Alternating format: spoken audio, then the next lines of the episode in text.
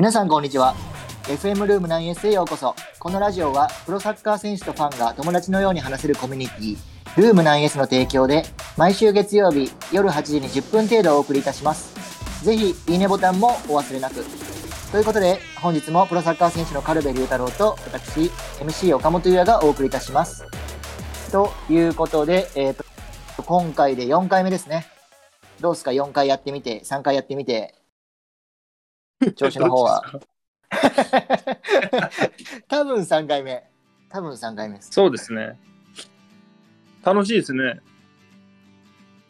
コンディションいろんなコンディションい絶好調ですよ。あのー、ルーム 9S の方では毎日、ポッドキャスト配信してるので、えもう、ベロン、ペロンペロンちゃんですよ。ベロンベロンになってるわけですねポッドキャストでもう、ベロンベロンちゃんになってます、毎日。そうですよね最近なんかそのポッドキャストとかいっぱいやってるんでえこれってプランいくらかかるんですかみたいな質問がたまに出たりするんですけど結構なんかもう無料っていうとびっくりされますねあそうですね、かなり有益な情報は渡してるの で、えっと有益な情報をはい、昨日も熱く熱く、だからはい昨日の夜と今日の昼間もみんなで、はいあはの球場最強の動物は何かっていうのをひたすら語り合って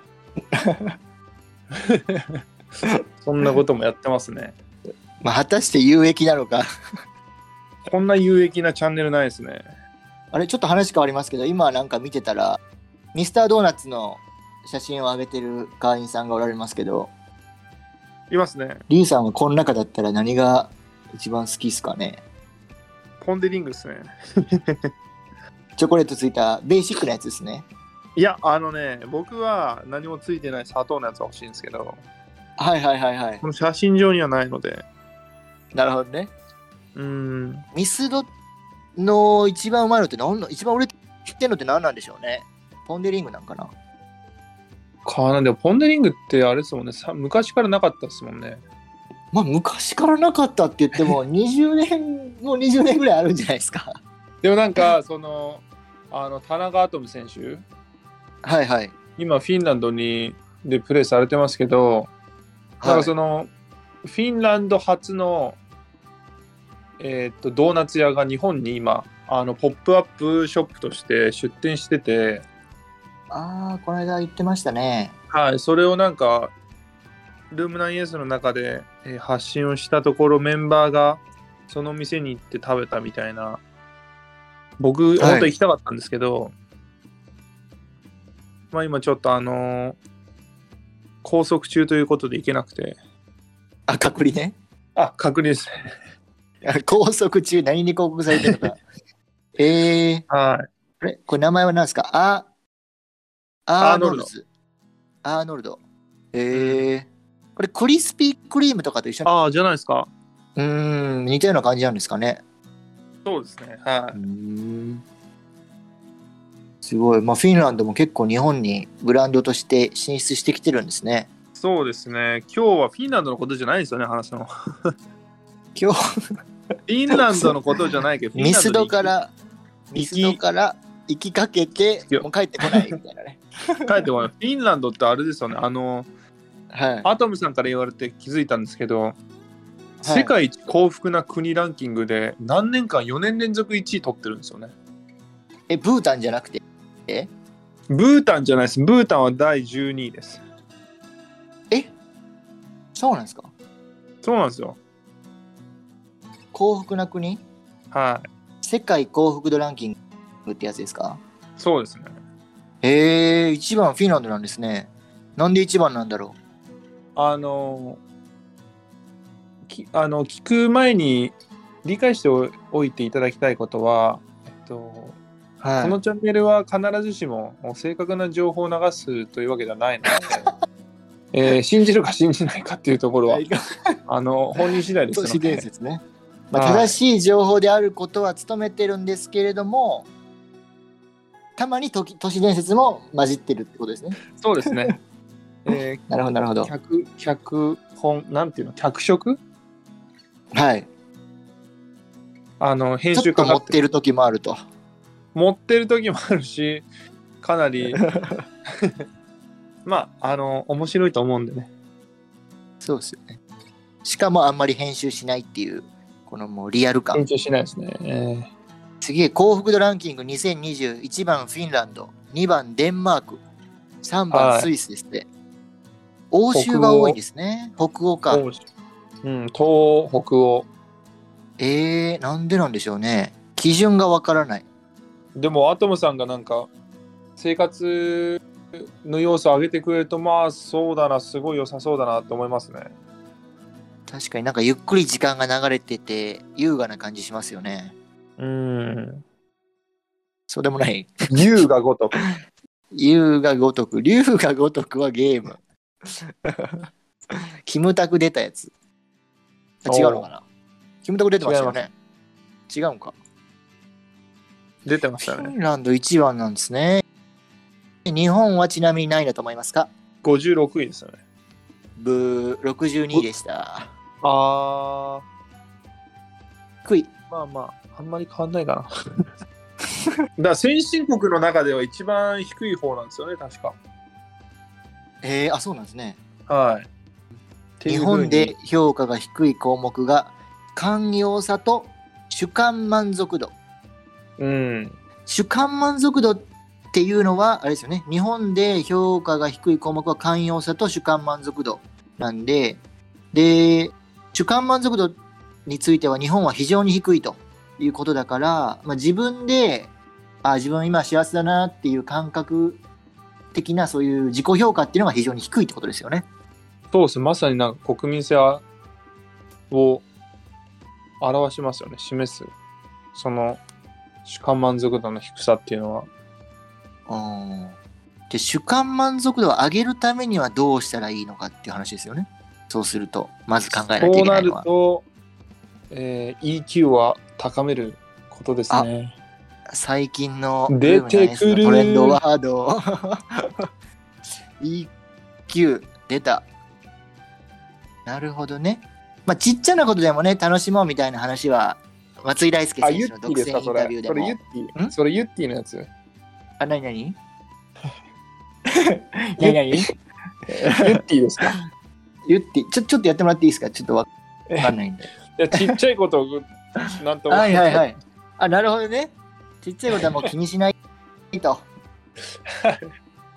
すいません、ちょっと古すぎた。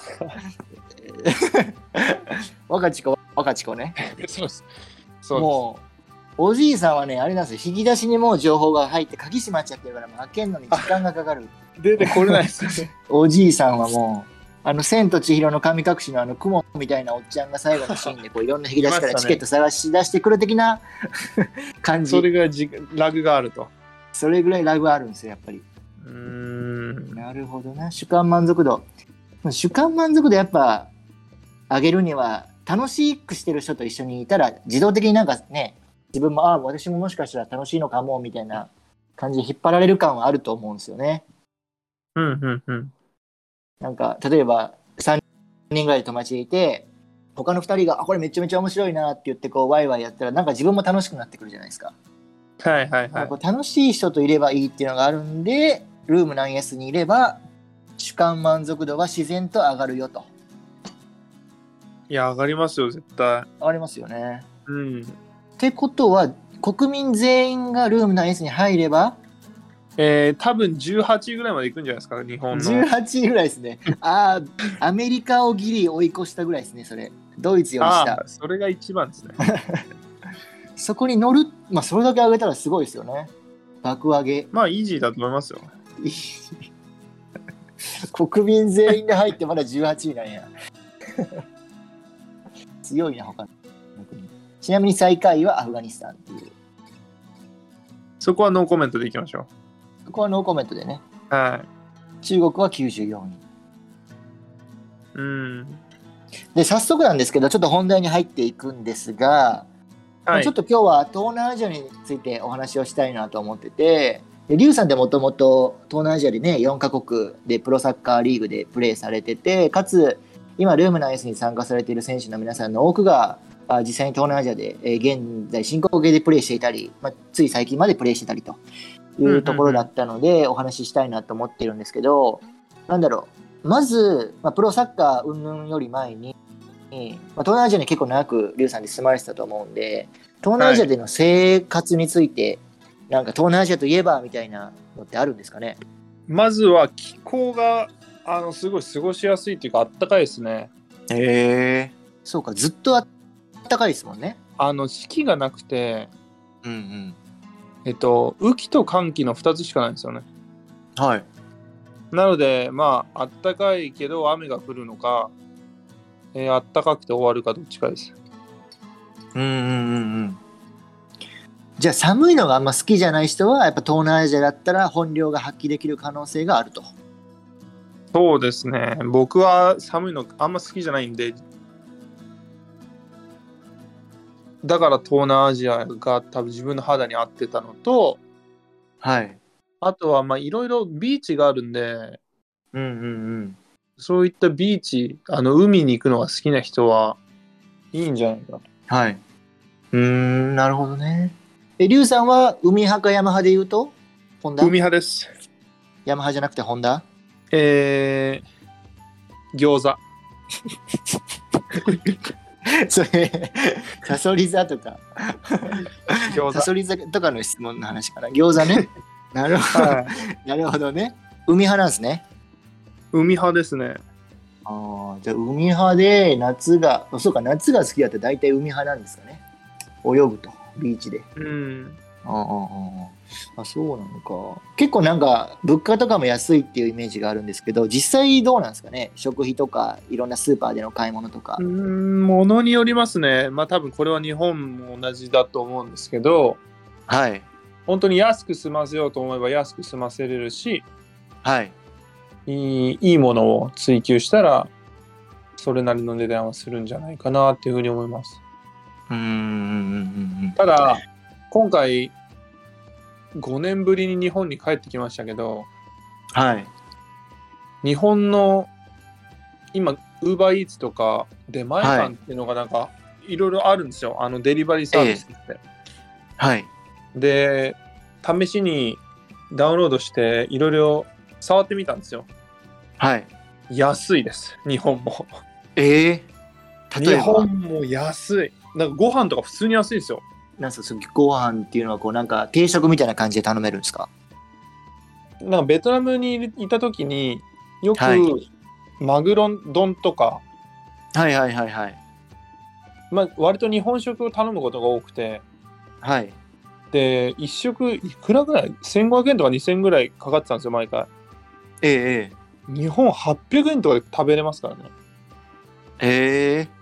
マグロ丼まあでも刺身とかそういう系は安いのかもしれないですね確か海外よにりも僕はマグロでは大事件があったのでベトナムでは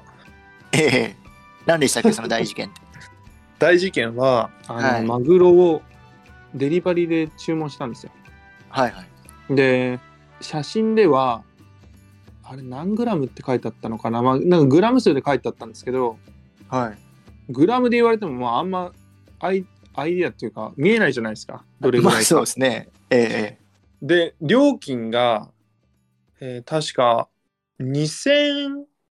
円超ええ一つ、はいでも僕丼で食べたかったし、えーちょっと多めに買おうと思って2つ頼んだんですよだから2つで4000、うーんまあ、42300円ええうん、で届いたらはい小さいえー刺身のお刺身を、えっと、6切れうんうんで2000円 これってどうなんですかあのしかも別に僕が頼んだのすっごい高い、はい高級なお寿司屋とかじゃなくてはいあのまあまあ一般的な日本料理屋でもなんか後々聞いたところによるとオーナーはベトナムの方でええええで他の定食とか見てもまあ700円とか800円ぐらいで食べれるお店だったんで、えええまあ、ちょっとそれであ高いなと思いましたけどえはいまあそういった意味では 日本のまあいろんなものそれこそ、ね、松屋とかもあるうしんうんうんって考えると僕が最初に5年前最初に東南アジアに渡った時よりもはい。なんかベースの物価って徐々に上がってるかなっていうのはすごい感じますねいろんな面で東南アジアの物価がどんどん上がってきてると。はいおでも物によっては日本の方が安いやつもあるわけですね日本食とかだと。そうですね多分あると思いますへえ。家賃とかも多分東京すごい高いですけどはい。東京と同じぐらいか東京より高いパターンも多いですね、じゃあ東南アジアにプロサッカー選手として行くっていう風なところで考えるとおマリウさんとしては東南アジア行きはおすすめなんですか僕の目線だととてもおすすめできますで理由がいくつかあってそのうちの一つにまずうー契約条件でこれは、まあ、皆さん気にする多分給料の面はいあとは契約の中に含まれるうー特典例えば飛行機往復券とかあとは、まあ、家をおー渡してもらえるフリーで住,、ま、住める住居をもらえるおおで3つ目は、えートランスポテーション例えば車をもらえるとか、えー、あとはチームからこうおお迎えが来てなんていうのはい運転手がつくとかお車付きな感じですねお車付きな、まあ、そういうところはすごいおすすめできるし、いへいーまあ、今言ったのをお考えると生活コストがとても抑えられる。はいで本当に食費とお例えば、まあ、電気代とか、まあ、生活費のみでは暮らしていけるっていうところで、あのまあお金っていう面ではすごいプラスなんじゃないかなというふうに思ってます。へえ飛行機の往復っていうのは要するに日本とその国の行き来を例えば年間1回とか2回とかチケットは代い出してあげるよみたいな感じですかへえ、すごいですねじゃあ全部出してもらって給料もらってまあ、それも本当にチーム、チームにもよるし、選手の質にもよると思うんですけど、うーんまあ、それこそビジネスクラスでちゃんと往復券をつけてくれるとかっていうチームもあるし、はいまあ、それはあの個人によります。へえすごい VIP タイプなんですね基本的にはそうですね。えーありがとうございます。ちょっと長くなってしまったので、この続きはあ次回お話をさせていただきます。えールーム 9S、えー、軽部雄太郎と MC 岡本優也でした。バイバイ。